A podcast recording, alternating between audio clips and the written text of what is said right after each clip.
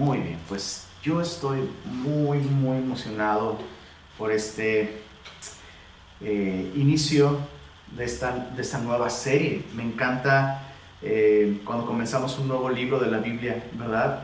Porque hay mucha expectativa, hay mucha, eso, expectativa. Así que eh, el día de hoy vamos a comenzar esta serie en el Evangelio de Juan que hemos titulado Ven y Ve porque básicamente esa es la invitación de Juan a lo largo de todo el, Evangelio. Juan nos hace esta invitación constante a, considerar, a considerar a Jesús, considerar las evidencias que nos hablan de quién es Él y de cuál es eh, realmente la identidad de Jesús, quién es Jesús. Bueno, Juan dice, ven, ven y ve, ven y ve. Y me gustaría... Em, brevemente darte algunos, algunas, algunos datos, algunas cosas importantes, herramientas que te pueden ayudar a entender un poquito eh, la perspectiva de este Evangelio. Cada Evangelio tiene una audiencia distinta en mente. El Evangelio de Mateo fue escrito para los judíos, el Evangelio según San Marcos fue escrito para los romanos, el Evangelio de Lucas fue escrito para los griegos, Mateo para los judíos presenta a Jesús como el rey prometido y las palabras para que se cumpliese lo que está escrito, ¿no? Y así se cumplió lo que está escrito. Se repiten mucho a lo largo de este evangelio porque está escrito para judíos, comprobando que Jesús es el rey eh, que Dios había prometido enviar. Marcos está escrito para romanos y, presenta a Jesús como el siervo, siempre ocupado. Interesante, ¿no? Porque eh, eh, en Roma, de hecho, Qué interesante. En Roma, de hecho, eh, en el Imperio Romano había más esclavos que libres. Y Marcos escribe para Romanos un, un evangelio muy dinámico, muy breve, el primero de todos, escrito para probablemente para otros siervos, también ocupados, también sufrientes. Lucas escribe para griegos y presenta a Jesús como el hombre perfecto. Hay un énfasis en su, en su condición humana. Y, y en, en, medio de todo esto, de pronto surge el Evangelio de Juan. Juan fue escrito para todos. Juan, fue, escrito, fue escrito, Juan fue escrito absolutamente para todos y presenta a Jesús como el Hijo de Dios. Mateo enfatiza las palabras de Jesús, Marcos enfatiza sus obras, Lucas enfatiza su condición humana, pero Juan enfatiza su identidad divina. ¿Quién escribió este Evangelio? El apóstol Juan que es nada más y nada menos que el discípulo más joven de los doce apóstoles que Jesús estableció. Y aunque nunca se identifica el autor a lo largo del Evangelio, eh, em, esto no, no representa ningún problema. ¿Por qué? En primer lugar, era una práctica común de los evangelistas. Ninguno de los evangelistas se identifica por nombre. Este es el Evangelio según San Mateo. No, no es así. Pero cada evangelista nos deja suficientes evidencias dentro del texto para identificar quién lo escribió. Y lo mismo sucede con, el, Evangelio de Juan. Juan nunca se identifica textualmente como eh, atentamente el apóstol Juan. ¿Por qué? Porque el Evangelio no se trata de Juan, no se trata de Mateo, no se trata de Marcos, no se trata de Lucas, se trata de Jesús. Se trata de Jesús. Hay muchas evidencias dentro de este Evangelio que nos enseñan que quien escribió este Evangelio es el apóstol Juan. En Juan capítulo 21, verso 24, dice así, eh, después de esta charla en la que Pedro y Juan eh, están en la playa, después de que Cristo resucitado se aparece a ellos, Jesús llama a Pedro, tienen una conversación y, Jesús le dice a Pedro, ven, ven, sígueme. Y Pedro va detrás de Jesús. Y entonces Pedro voltea y ahí va el chicle. Ahí va el apóstol Juan atrás. Y entonces eh, Pedro le dice, Señor, ¿y qué de este? Y Jesús le dice, bueno, si yo quiero que este quede hasta que yo regrese a ti, ¿qué? Sígueme tú. O sea, yo no te pedí que vigilaras a Juan, te estoy diciendo que me sigas, vente, ándale. Y, y luego Juan dice, en el verso, verso 24, este es el discípulo que da testimonio de estas cosas. Y escribió estas cosas. Y sabemos que su testimonio es verdadero. Juan es un testigo ocular de mucho valor. Juan, por supuesto, al igual que los apóstoles, estuvieron presentes durante todo el ministerio del Señor Jesús, pero Juan de un modo particular fue, un testigo ocular, ocular privilegiado. ¿Por qué? Porque para empezar, Juan era del grupo de los tres. Jesús, aunque tenía doce discípulos, tenía un círculo mucho más cercano de tres discípulos que son Pedro, Jacobo y Juan. Bueno, Juan era uno de esos tres y él estuvo presente en escenas que ningún otro, ningunos otros de los discípulos estuvieron presentes, como la transfiguración, por ejemplo, como la resurrección de, la hija del oficial, eh, en fin, estuvo presente en muchos momentos muy claves y muy especiales en los que él pudo contemplar de un modo más profundo eh, la identidad y la obra de Jesús. Sabemos que era el más joven, no solo la tradición nos lo dice, sino incluso el comportamiento de Juan dentro del el Evangelio nos deja ver que él es joven. Por ejemplo, cuando Pedro va hacia la tumba, cuando llegan las mujeres y les, dicen a los discípulos, la tumba está vacía, Jesús resucitó. Ellos no le creen a las mujeres. Entonces Pedro y Juan salieron corriendo hacia el sepulcro. Y me encanta porque Juan dice, y Juan corrió más rápido que Pedro. Eh, eso nos indica una cosa, que Juan era más joven, simplemente.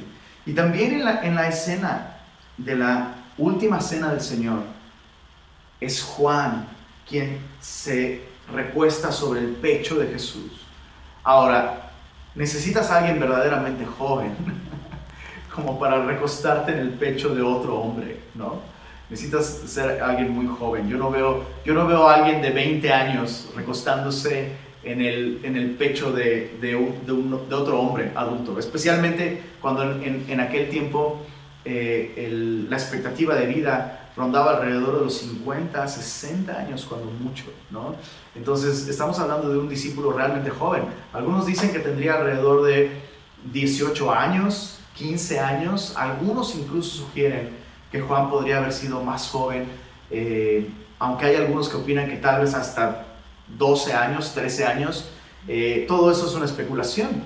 Sin embargo, lo que sí sabemos es que era muy joven y por lo menos 15 años, alrededor de 15 años, suponemos que el apóstol Juan, eh, eh, esa era su edad cuando Jesús le llama. Y eso lo hacía alguien muy especial, porque además no solo era de los 12, no solo era de los tres y no solo era el más joven, fue el último apóstol eh, que el, último en morir, fue el último en morir. Juan despidió a todos sus compañeros de milicia, Juan despidió a todos sus hermanos en Cristo que, que caminaron junto con él del, del, lado de Jesús, viendo a Jesús. Y tenemos a un Juan muy, muy, muy, muy, muy, muy viejo para cuando escribe el Evangelio de Juan. Juan tiene alrededor de 100 años y em, es, muy probablemente el, penúltimo libro de la Biblia en escribirse, el Evangelio de Juan. Y, esto, es, esto, es, esto le da mucho peso al Evangelio porque ya no está escribiendo Juan, aunque fue testigo ocular de todo lo que sucedió, Juan no está simplemente registrando eventos. Juan, después de años, años de caminar con Jesús, Juan entiende con una profundidad impresionante los eventos que los otros evangelios narran. Juan los explica. Juan explica, Juan nos da una perspectiva. Ahora, no es que Juan nos está dando su punto de vista sobre esos eventos, no, Juan los entiende mejor. Con el paso de los años, Juan conoce de un modo tan profundo a Jesús que nos da como resultado este evangelio tan interesante. Algunas cosas interesantes sobre este evangelio. Cerca del 90% del contenido en el Evangelio de Juan es contenido inédito. Es decir, Juan registra eventos y detalles en un 90% que no se encuentra en los otros evangelios. Ahora, nuevo no significa contradictorio, significa simplemente complementario. recuerda, Juan no quiso escribir otro evangelio repitiendo lo mismo que los otros tres ya dijeron. ¿Por qué hacerlo? ¿Verdad? Lo que Juan quiso es em, aportar mayor textura y mayor profundidad al testimonio acerca de quién es Jesús. Y ya dijimos, este evangelio es muy profundo, pero es brutalmente sencillo. Es, es, eh, es increíble, es, un evangelio magnífico. El evangelio de Juan es un evangelio magnífico. Eh, León Morris, un comentarista bíblico, dijo, el evangelio de Juan dice, si lo comparamos con fuentes de aguas, un elefante puede sumergirse en él, pero un niño puede chapotear en él. Es a la vez profundo y sencillo. Y, es, es así. Los conceptos que Juan presenta son tan sencillos que un niño puede entenderlos, pero son tan profundos en su significado que ni siquiera los eruditos más cultivados en su mente pueden alcanzar a arañar ni siquiera la superficie. Hay mucha profundidad en lo que Juan está diciendo. Y sorprende, sorprende el vocabulario del apóstol Juan. ¿A qué me refiero con el vocabulario? Me refiero al número de palabras que usa para escribir este Evangelio. Eh, el Evangelio de Juan tiene un vocabulario de 6.000 palabras, lo cual es muy interesante porque 6.000 palabras son el... Y Juan en su Evangelio tiene un vocabulario de 6.000 palabras. Bueno, los expertos opinan que si es niño son 6.000 palabras, si es niña, pues lo doble, lo triple. Y yo digo amén a eso porque yo vivo con tres niñas. Entonces, auxilio, sálvenme. La texto clave para que me ayude. Entonces, es tan profundo que un elefante puede nadar en él, pero un niño puede chapotear en él. Algunas palabras clave, hablando del vocabulario de Juan. Eh, palabras clave, vida, vida eterna, creer, luz, verdad, testigo, testimonio. Terminamos con un punto importante sobre, sobre este Evangelio. No solo el 90% es nuevo, eh, sino además es el único Evangelio en el que el autor escribe el propósito, el propósito con el cual escribió y redactó este Evangelio. En Juan capítulo 20, verso 31, Juan 20, 31, ese es, digámoslo así, es el texto clave de todo el Evangelio eh, déjame leer desde el verso 30. Juan 20, versos 30 y 31 dice, hizo además Jesús muchas otras señales en presencia de sus discípulos. Por cierto, señales es otra palabra clave. Ningún otro evangelista le llama a los milagros o a las sanidades de Jesús señales. Y Juan les llama señales porque Juan entiende que no fueron simplemente actos sobrenaturales, eh, producto de la compasión de Jesús. Eh, y bueno, hoy Jesús sanó muchos porque durmió bien, pero hoy sanó menos porque está un poco cansado. No, Juan entendió con el paso de los años que cada milagro, cada sanidad, eh, cada acto sobrenatural de Jesús tenía como propósito transmitir una verdad, una enseñanza, apuntar algún principio importante. Por eso les llama señales. Hizo además Jesús muchas otras señales en presencia de sus discípulos, las cuales no están escritas en este libro, pero estas se han escrito para que creáis que Jesús es el Cristo, el Hijo de Dios, y para que creyendo tengáis vida en su nombre. Ahí tenemos prácticamente todas las palabras clave que acabamos de mencionar, ¿verdad? Vida, creer, testimonio, eh, señales, etc. Y muy bien, dicho esto, vamos a considerar esta mañana los versos 1 al 18 del capítulo 1. Los versos 1 al 18 son, son como un prólogo, son como un prólogo, son como, eh, son como el tráiler de la película, ¿no? en donde en una cápsula muy pequeña te dejan ver los temas, los motivos, los personajes, la trama de lo que va, se va a extender en el resto de la película, en, el resto del filme. Y, Juan lo que está haciendo en los versos 1 al 18 es justamente dar su propia introducción al Evangelio y sumergir a los espectadores y a los lectores, sumergirlos en el tema y, en el escenario en el que Juan va a describir el resto del Evangelio. Algunos han considerado que estos versículos son de hecho un poema o son poesía, eh, pero aquellos, aquellos expertos en literatura que saben de estas cosas dicen, no, no es poesía, es prosa elevada.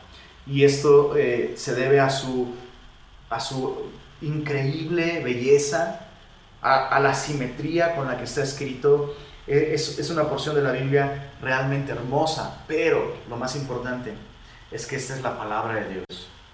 Me gustaría leer eh, versos 1 al 5, ir meditando algunas cosas y, y vamos a ir viendo poco a poco.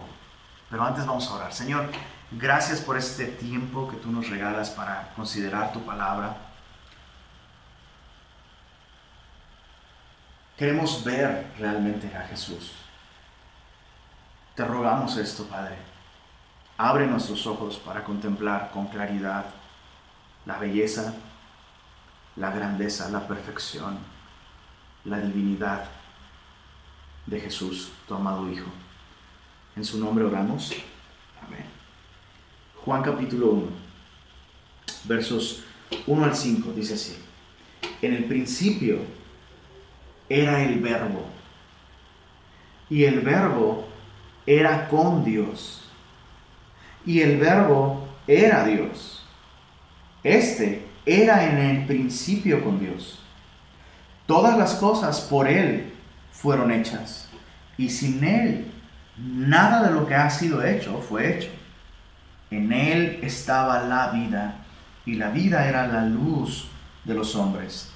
La luz en las tinieblas resplandece, y las tinieblas no prevalecieron contra ella. Tenemos en esos primeros versículos una descripción de los atributos de un ser magnífico. Ahora, me encantaría, híjole, lo que daría por tener uno de esos aparatitos de los Men in Black para hacerles así y que olviden todo lo que, lo que saben sobre el Evangelio de Juan leer este Evangelio teniendo en mente un lector que nunca ha escuchado nada acerca de Jesús puede estimular muchísimo nuestra lectura. Eh, tú y yo comenzamos a leer y de inmediato pensamos en Jesucristo, ¿verdad? Pero de hecho el apóstol Juan va a mantener una tensión mientras escribe dándote cada vez más detalles, más detalles, más detalles, un breve resumen de la vida y el resultado de la obra y la manifestación de este ser magnífico a quien él llama el verbo, pero no te da el nombre sino hasta el final. Y eso es algo interesante.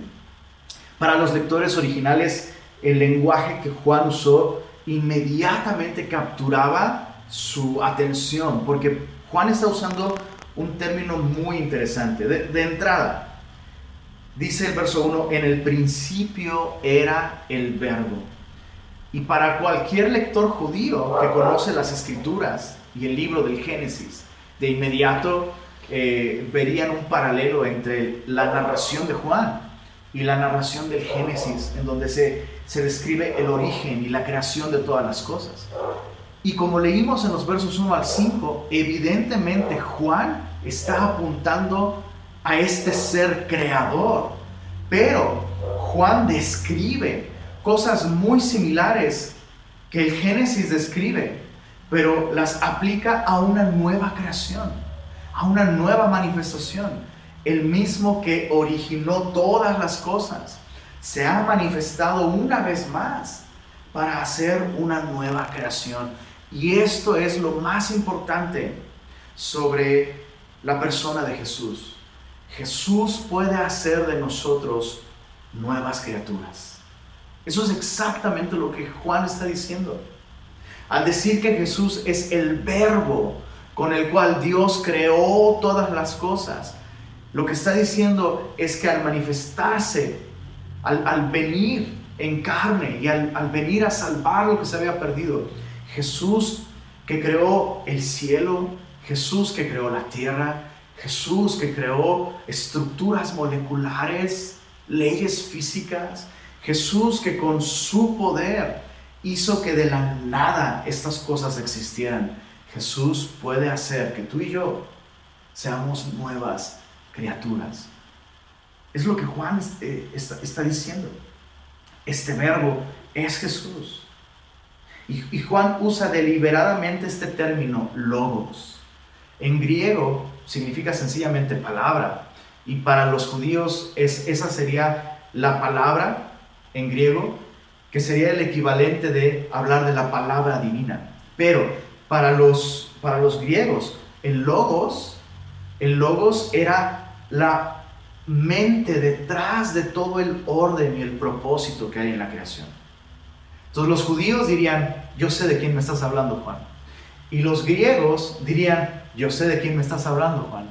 El logos es la mente maestra, la realidad, el mundo, la naturaleza, el universo, el cosmos, tiene orden, hay propósito, por eso hay leyes, porque la naturaleza es consistente. Es como, es como si alguien hubiera programado, entonces puchas este botón y sucede esto, ¿no?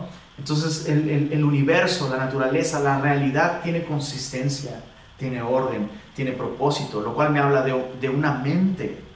Hay una inteligencia detrás, hay una mente maestra que diseña, pero además materializa y ejecuta y sostiene el orden de las cosas. El logos, yo sé de quién me estás hablando, Juan. Pero Juan va a continuar hablando y va a decir, sé de quién me estás hablando, pero no sé de quién me estás hablando. Porque mi concepto de logos no es, muy inferior a lo que tú me estás diciendo. Entonces Juan presenta a Jesús así, eterno, preexistente, atemporal, en el principio, en el origen, cuando no había nada. Antes del tiempo, incluso, ya era el verbo.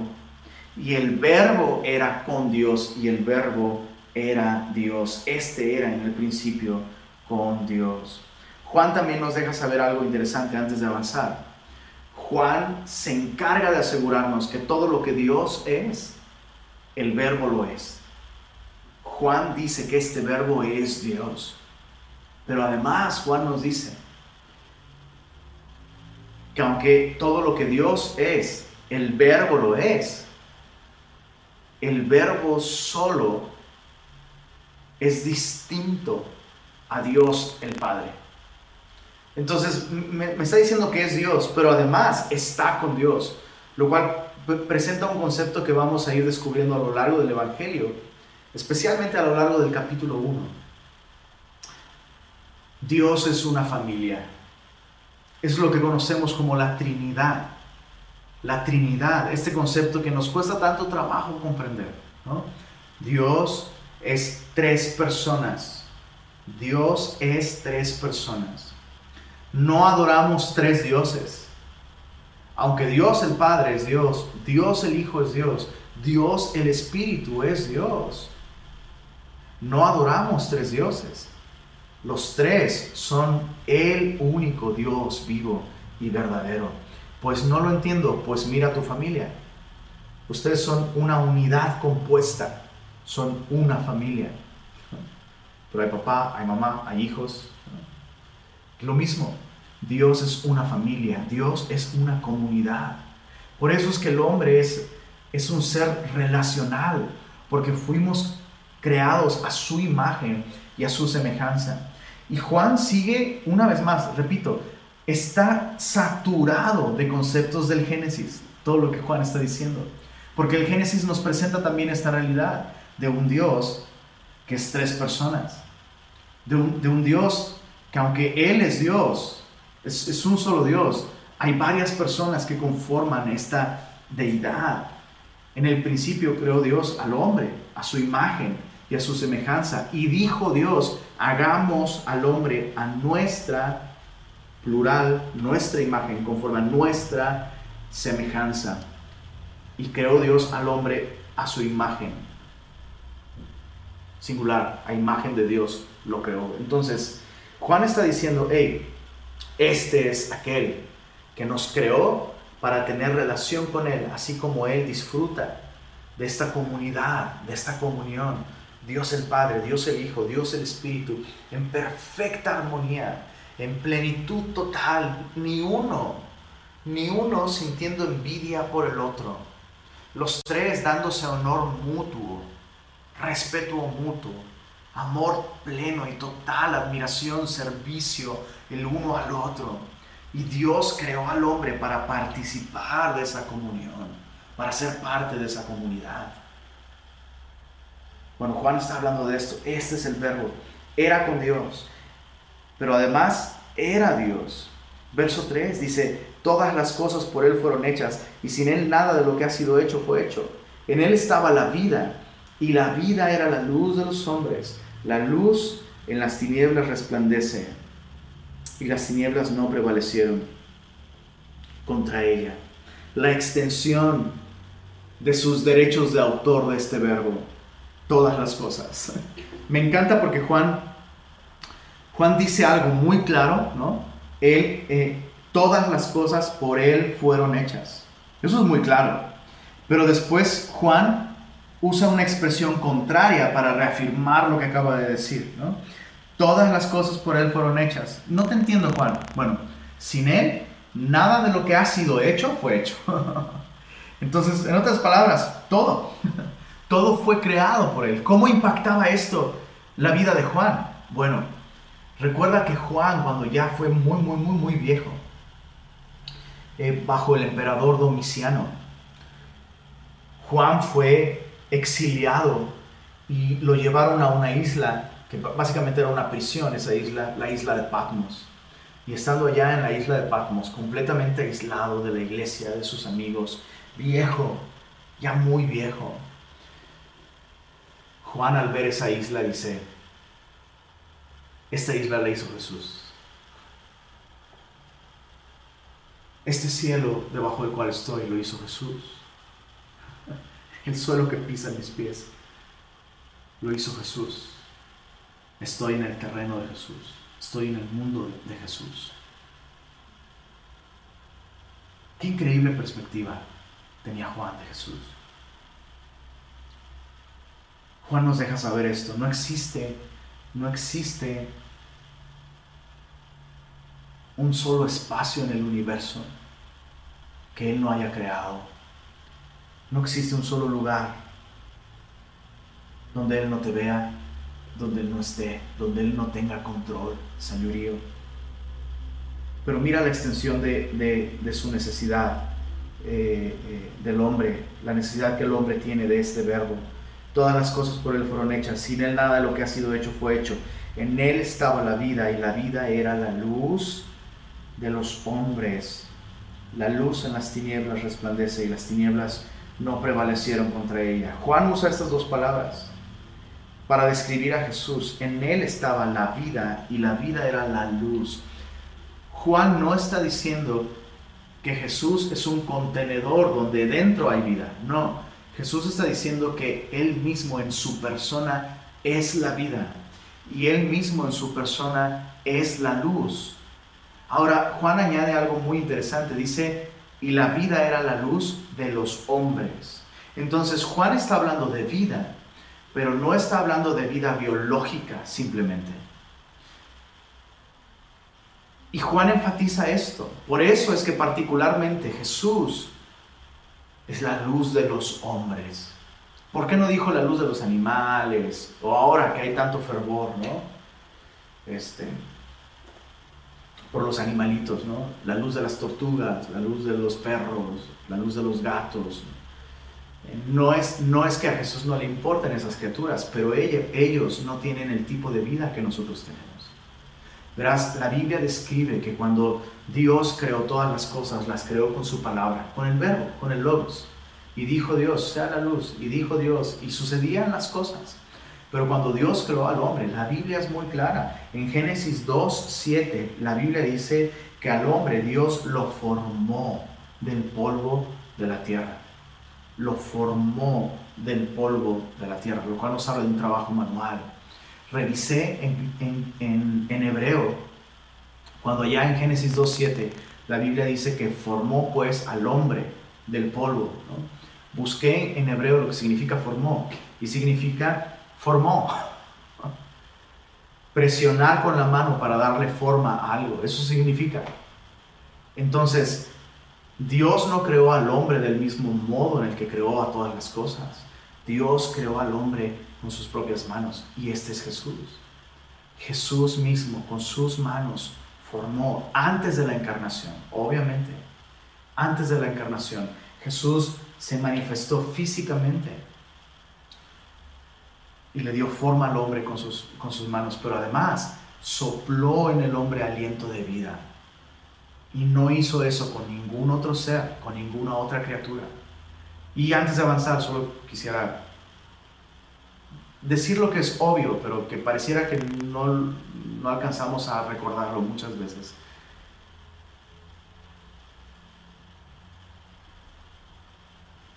Dios creó al hombre a su imagen y semejanza. Y ninguna otra criatura se puede comparar al valor del hombre. Ninguna otra criatura. Entonces, no estoy diciendo que no amemos los animales o no los cuidemos. No estoy diciendo eso. Lo que estoy diciendo es cristianos. Elevan a los animales a la posición de la humanidad. Los humanizan. Y eso, eso es terrible. Y el propósito con el cual Dios creó a la humanidad.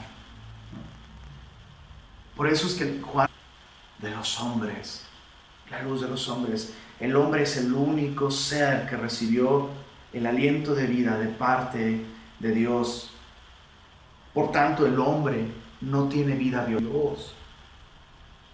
Bueno, ¿y qué pasó? El pecado pasó. El pecado justamente es lo que vino a romper este vínculo entre nosotros y la vida espiritual. Por eso es que el hombre sin Cristo, efectivamente, es solo es un cascarón. El hombre sin Cristo se comporta como un animal. Dice la al pensante, pensante por al pecar el hombre perdió esta conexión. Cuando tú peques, si tú pecas, si tú te rebelas contra mí, si tú decides vivir una vida sin mí, definir el bien y el mal en tus términos y no en los míos, eh, ese mismo día vas a morir. Cuando comas de ese fruto, vas a morir. Y vemos que Adán comió del fruto. Y dices, oye, pero Adán todavía vivió como 800 años, no que iba a morir ese mismo día. Ese mismo día murió, pero espiritualmente. Y por eso es que Juan dice aquí, en él estaba la vida y la vida era la luz de los hombres. La luz en las tinieblas resplandece y las tinieblas no prevalecieron sobre ella. En otras ¿En qué condición se encuentra una persona que no tiene a Jesús? Si en Jesús está la vida y la luz, en qué condición se encuentra una persona que rechaza conscientemente a Jesús. Se encuentra en tinieblas y muerto espiritualmente. Es así.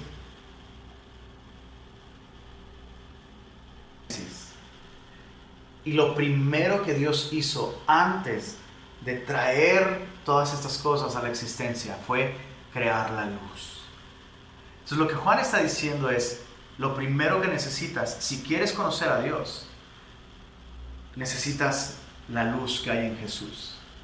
Muchas veces, muchas veces he escuchado como cuando le comparto a personas sobre Jesús, muchas veces las personas contestan, bueno, sí, yo sé que necesito a Jesús, pero, pero no puedo venir a Él así como estoy.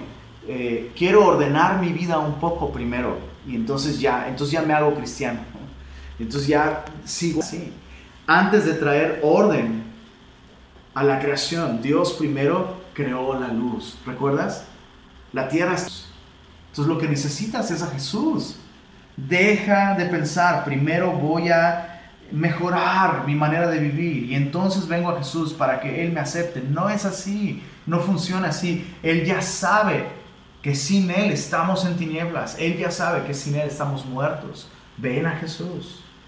Ven a Jesús primero y deja que Él ordene tu vida. Verso 6.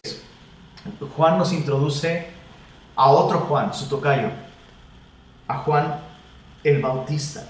Dice el verso 6, hubo un hombre enviado de Dios, el cual se llamaba Juan. Este vino por testimonio, para que diese testimonio de la luz, a fin de que todos creyesen en él. Otra vez, Juan insiste en que esto que él escribió, lo escribió al igual que, que Juan el Bautista, para dar testimonio de la luz, a fin de que todos creyesen. Lo que Juan está diciendo aquí es que este mensaje demanda un veredicto de nuestra parte. Este mensaje demanda un veredicto de nuestra parte. No podemos escuchar todo lo que Juan nos dice acerca de Jesús y quedar, quedar igual, quedar indiferentes. El Evangelio demanda que tú y yo tomemos una decisión ante las evidencias de quién es Jesús. Ahora, esto, me parece muy bello, que Dios, además de venir Él mismo en persona a buscarnos, a salvar lo que se había perdido, Dios envió un testigo a Juan, Juan el Bautista. Y el, y el día de hoy Dios sigue enviando personas, así como Juan. Dios sigue enviando personas para dar testimonio de la luz. Bueno, ¿no se supone que la luz es suficiente testimonio? O sea, si prenden la luz, ¿por qué dar testimonio de ella? Bueno, porque estamos ciegos. Porque estamos ciegos. Y así como un perro guía, ¿ok? Funciona para guiar al, ciego hacia su destino. Juan está funcionando para dar testimonio de la luz a fin de que crean en la luz y la luz resplandezca en sus corazones. En el verso, en el verso 8 dice, no era él la luz, sino para que diese testimonio de la luz. Y esto me encanta. Dios sigue usando personas para dar testimonio de la luz. Tú y yo, con toda seguridad, llegamos al Evangelio. Llegamos a Cristo porque alguien nos dio testimonio de Él. No subestimes las oportunidades de dar testimonio de Jesús. ¿Cómo van a saber? ¿Cómo, ¿Cómo podría un ciego saber dónde está la luz? Necesita que alguien le dé testimonio. Da testimonio de Jesús. Da testimonio de Jesús. Jesús dice de Juan el Bautista que él, de los nacidos de mujer, Juan era el más grande que todos. El más grande de todos. Más grande que Abraham, más grande que David, más grande que Salomón, eh, más grande que Samuel, que Isaías. El más grande de todos los que han nacido de una mujer es Juan. ¿Por qué? Porque él dio testimonio de mí. Da testimonio de Jesús. Ahora veamos qué es lo que sucedió con el testimonio de la luz. Dice el verso 9. Juan 1, verso 9. No era él la luz. Perdóname, verso, verso 9. Aquella luz verdadera que alumbra a todo hombre venía a este mundo. Imagina otra vez, imagina a los lectores originales. Juan describe este ser magnífico, no creado, atributos divinos, eterno, preexistente, con una mente maestra que diseña las cosas, con un poder asombroso que hace que de la nada venga todo, trayendo orden, propósito, y Él es la luz de los hombres. En Él está la vida, no solo biológica. Él, eh, eh, es la razón por la que un hombre puede llorar al ver un amanecer, conmoverse por, la belleza de una flor, eh, alegrarse con, una canción, contemplar una pintura. O sea, eh, hay una vida superior en el hombre que no está en ninguna otra criatura y viene de él, del logos, del verbo. Y luego en el verso 9 dice, aquella luz verdadera, de la que todas las otras luces son solo una copia o un reflejo aquella luz verdadera que alumbra a todo hombre, venía a este mundo. Eso está. En el mundo estaba. Y el mundo por él fue hecho. Pero el mundo no le conoció. A lo suyo vino y los suyos no le recibieron.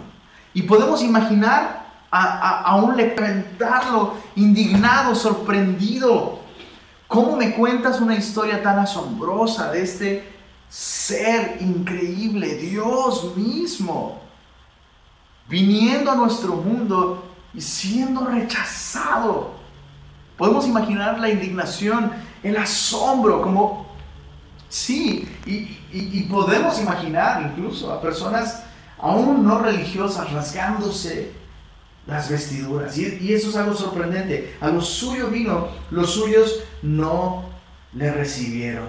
¿Cómo es posible que este ser de poder infinito, de vida asombrosa, de verdad, sea rechazado?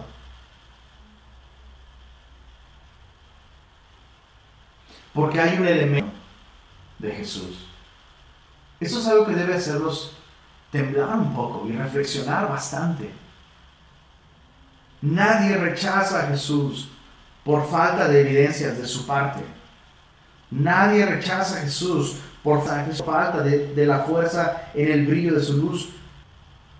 Piensa en lo que Juan está diciendo. Vino a los suyos, perdón, vino a los suyos, el mundo, y los suyos su pueblo, los judíos que conocen la Biblia, no le conocieron. Es posible, es posible ser religioso, muy religioso, y rechazar la luz. Es posible, es posible, y qué miedo estar en esa situación. Y, yo quisiera dirigir esto especialmente, especialmente a los semillosos Cuidado con la religiosidad. Y no estar en la luz. Es posible describir la luz, estudiarla, aprender cosas acerca de ella, pero repudiarla en nuestro corazón, en nuestros actos, en nuestra vida diaria. Es posible. Es posible tener toda la evidencia y rechazarle. Entonces, deja a un lado tus pretextos. Deja a un lado tus pretextos para no entregarle tu vida. Mira el verso, verso 12. Hay un cambio tan necesario, ¿verdad? Después de este shock, esta luz vino y le rechazaron. Verso 12.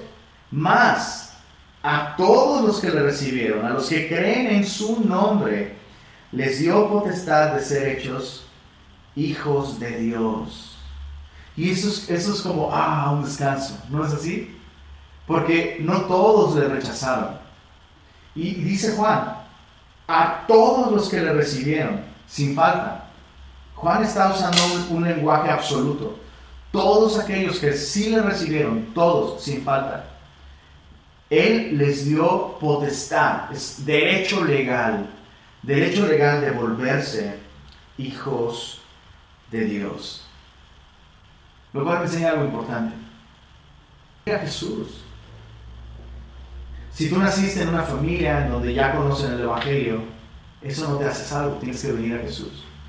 Oye, pero desde chico fui a la iglesia. Sí, pero tienes que recibir a Jesús. Tienes que recibir a Jesús, tienes que venir a Jesús. ¿Qué es recibir a Jesús? Dice Juan, los que creen en su nombre.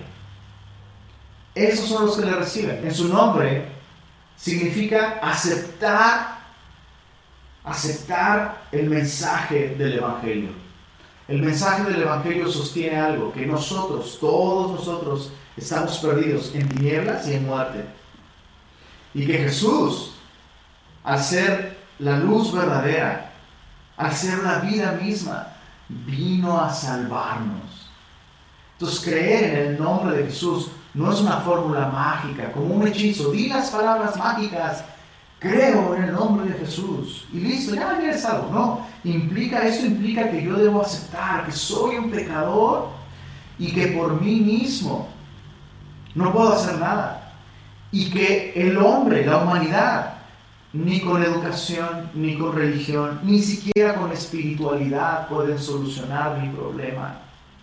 Creer en el nombre de Jesús significa aceptar que somos pecadores sin esperanza y que nuestra única, nuestra única esperanza es Jesús.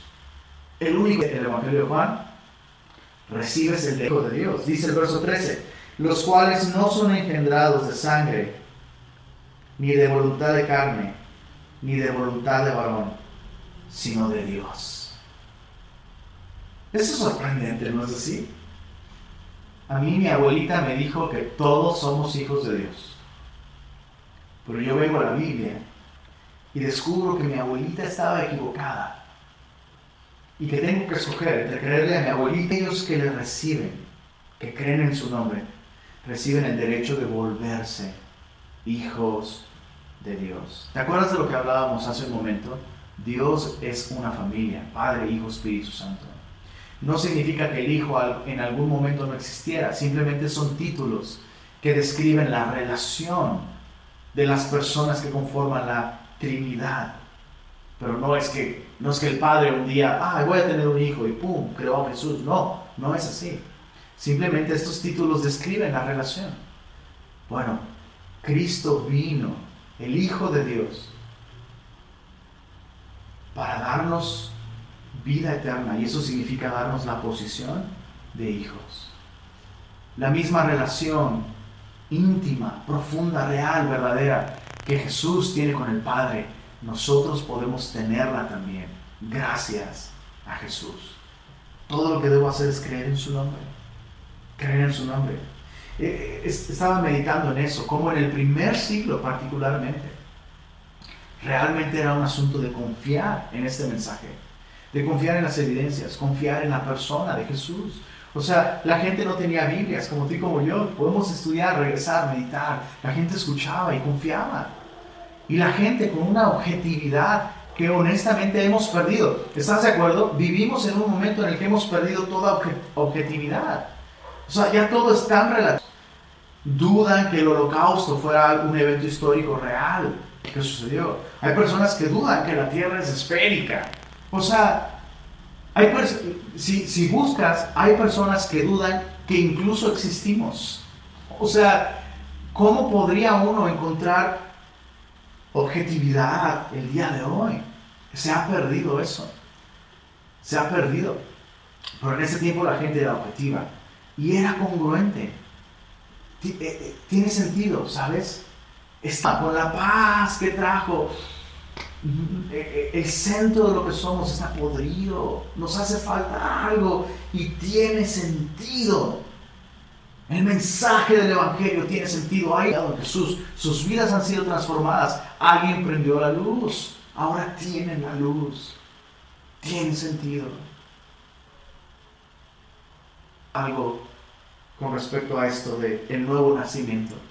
Juan describe aquí el nuevo nacimiento. A los que le recibieron, los que creen en su nombre, les dio el derecho de volverse hijos de Dios, los cuales no son engendrados de sangre, ni de voluntad de carne, ni de voluntad. No por medio de recursos humanos, son engendrados de Dios. No es cierto, no es cierto, no es cierto. No son nacidos de sangre, ni de voluntad de carne échale ganas. O sea, el mensaje del Evangelio no es, échale ganas y gánate la salvación. Sí se puede, puedes cambiar. No, ese no es el mensaje de la salvación. Ese no es el mensaje de la Biblia. No podríamos jamás nacer de nuevo esforzándonos con moralidad, con religiosidad. No podemos. Eso es algo, eso es algo que nos sucede. Nacemos de nuevo cuando recibimos a Jesús, porque Él con su poder creador nos hace nacer de nuevo. ¿Y qué significa esto? Que hace de nosotros nuevas, criaturas. Y esta actual nos es infundida a nosotros por su poder. Y recibimos vida espiritual.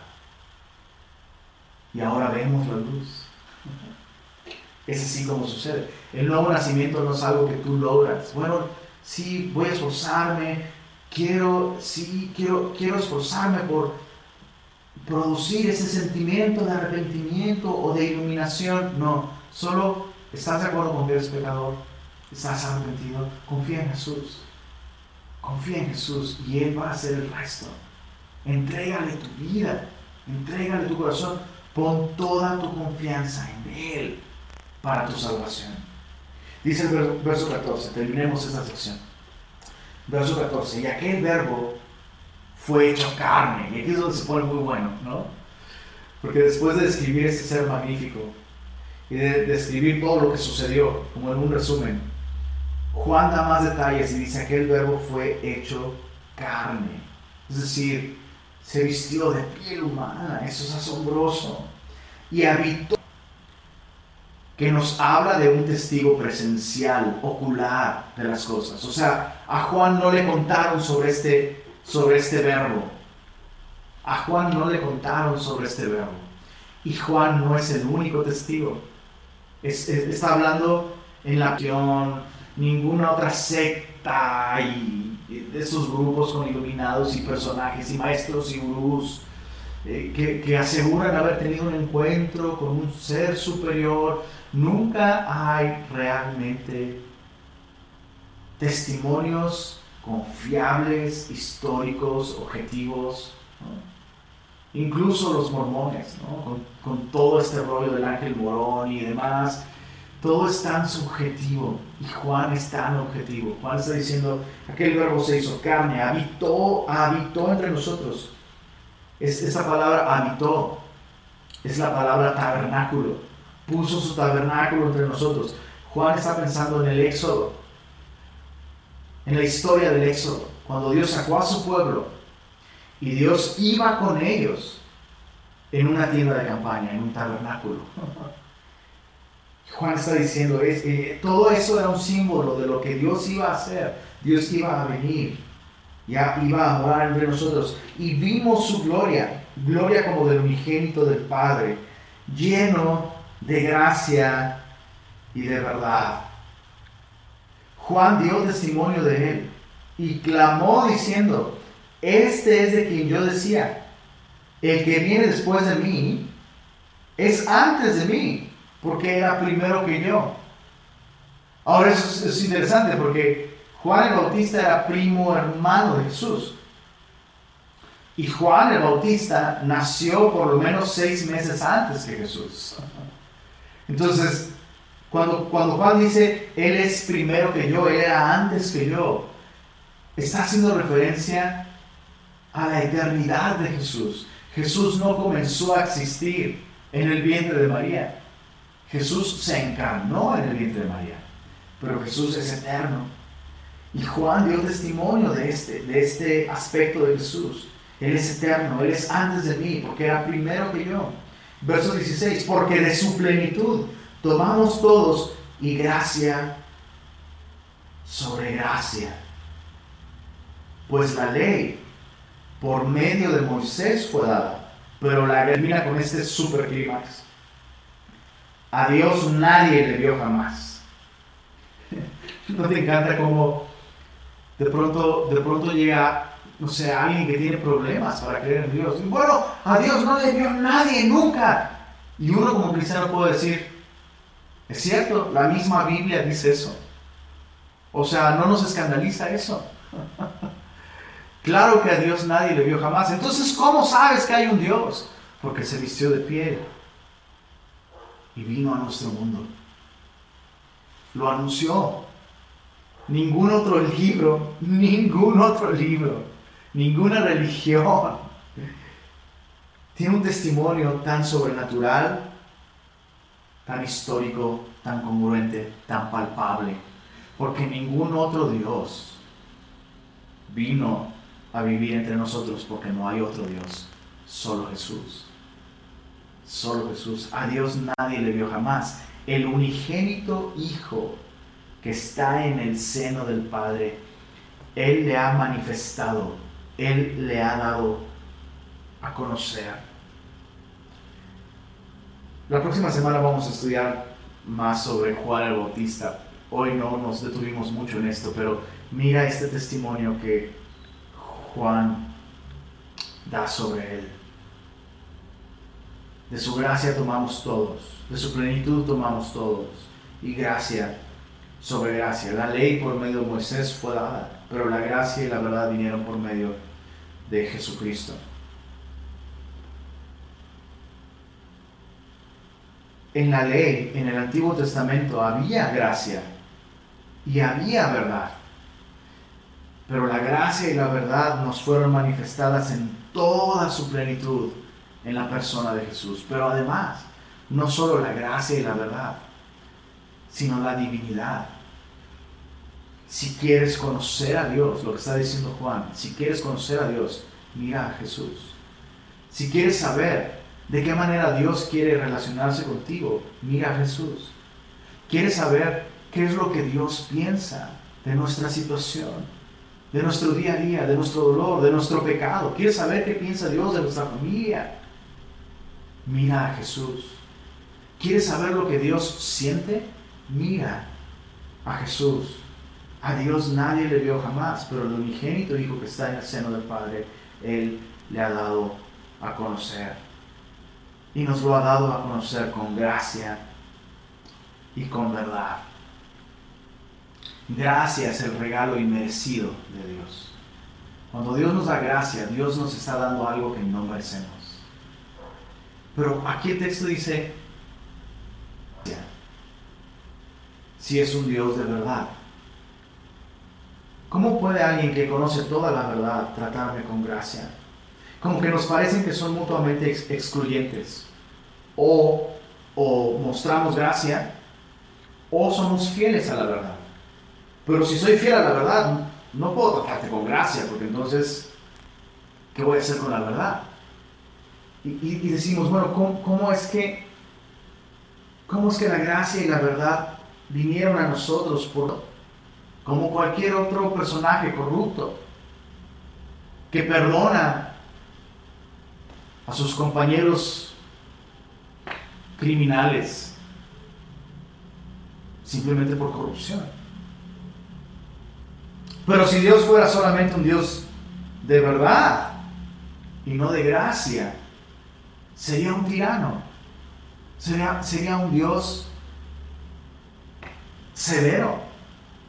Pero vemos en Jesús todos esos problemas acerca de, Dios y la existencia y, la gracia y la verdad y el bien y el mal, todo eso se soluciona en la persona de Cristo cómo Dios puede tratarnos con gracia y con verdad. Con gracia sin ser corruptos, sacrificando la verdad. Y con verdad, mostrándonos gracia. ¿Cómo puede hacer eso y ser justo y ser Dios? Porque Cristo en la cruz del Calvario pagó el pecado de toda la humanidad. Es así. La Biblia nos dice que en la cruz, que la cruz del, del Calvario, la gracia y la verdad se besaron se encontraron. La justicia y la paz se besaron. Es a través de su sacrificio en la cruz que el hombre puede encontrar en Dios un Dios de verdad, que no minimiza nuestra condición y nuestra realidad de pecadores, pero que a la luz de esto nos trata con gracia en las bases, en las bases del sacrificio que Jesús hizo en la cruz del Calvario para pagar todos nuestros pecados. No había otra manera. Simplemente no había otra manera. Dios mismo tendría que derramar su vida perfecta hasta la última gota de sangre en una cruz para salvarnos. Así que yo quiero hacerte esta invitación. ¿Estás en tinieblas? ¿Estás muerto espiritualmente? ¿Estás en esclavitud y necesitas esa libertad de la que Juan habla, Él vino a liberarnos, así como cuando Dios vino a visitarnos, a sacarnos de Egipto, nos llevó y nos dio, Él puede guiarnos a una vida de verdadera libertad, de gracia y de verdad. Entrégale tu vida a Jesús. Yo solo quisiera terminar con esta invitación. La Biblia es muy sencilla y la Biblia es congruente. Y si tú eres suficientemente honesto, te darás cuenta que la Biblia dice la verdad todos hemos pecado. O sea, perdóname por esa palabra incluso, porque pareciera como que diera la impresión de que hasta yo, no, pero ahí, yo soy el primero de los pecadores, todos hemos pecado, bueno, y entonces ¿quién eres tú para decirme cómo encontrar la vida eterna? Así como Juan, yo no soy la luz y encontré en él vida eterna y perdón de pecados. Y lo que estoy haciendo el día de hoy es decirte a ti que estás viendo esta transmisión, puedes encontrar perdón puedes encontrar gracia en Jesús y vida eterna. Si tú quieres entregarle tu vida a Jesús, estás arrepentido de tus pecados, reconoces que hay un problema en ti, que no lo puedes solucionar ni educación, ni fuerza de voluntad, Si tú reconoces el día de hoy que necesitas a Cristo y quieres convertirte en un hijo de Dios, en un cristiano, alguien que le pertenece a Jesús, repite esa oración después de mí. Te recuerdo, no son las palabras. Recibir a Jesús es creer en su nombre, creer que Él es el Salvador. Pero quiero guiarte en una oración. Así que solo repite después de mí. Señor Jesús, hoy reconozco que hay un problema dentro de mí. Y en tu palabra he aprendido que este problema es el pecado. Reconozco que soy pecador. Me arrepiento, Señor. Y pongo mi confianza en ti. Creo que tú eres el Salvador. No solo el Salvador de la humanidad. Creo que quieres salvarme a mí personalmente. Así que te recibo. Te recibo como mi Salvador y como mi Señor. Amén. Amén. Permíteme terminar con una oración por ti y quiero hacerte una invitación a ponerte en contacto con nosotros. Si tú hiciste esta oración, por favor, haznoslo saber. Nos gustaría mucho saber cómo estás, saber cómo podríamos servirte y acompañarte en, este, en esta nueva etapa, eh, orar contigo, regalarte una Biblia. Nos gustaría mucho regalarte una Biblia si no tienes una. Así que escríbenos, por favor, escríbenos al 81 83 11 22 76. 81 83 11 22 76. Manda un mensaje vía WhatsApp diciendo recibí a Cristo y nosotros nos pondremos en contacto contigo. Pero terminemos con una oración. Señor, gracias por cada persona que el día de hoy ha tomado esta decisión de entregar el destino eterno de su alma en tus manos, Señor. Solo tú eres la luz, solo tú eres la vida y solo tú salvas. Así que te adoramos, Señor, y te damos gracias. Tu palabra nos dice que hay fiesta en el cielo cuando una sola persona, cuando uno solo te recibe y, creemos, Señor, que el día, el día de hoy hay varias personas que han venido a ti. Así que nos gozamos, Señor, de saber que tu Evangelio sigue iluminando el corazón de los hombres. Y gracias por permitirnos comenzar lista y como Juan, eh, eh, el apóstol, Señor, que seamos testimonio de la luz. Abre nuestros labios, Señor, y permítenos seguir viéndote, Señor, en nuestra relación con el Evangelio, Señor. Estamos ansiosos de vivir y experimentar cada una de las verdades que tú nos vas a mostrar en Él. Te damos la gloria y la honra, Jesús. Amén.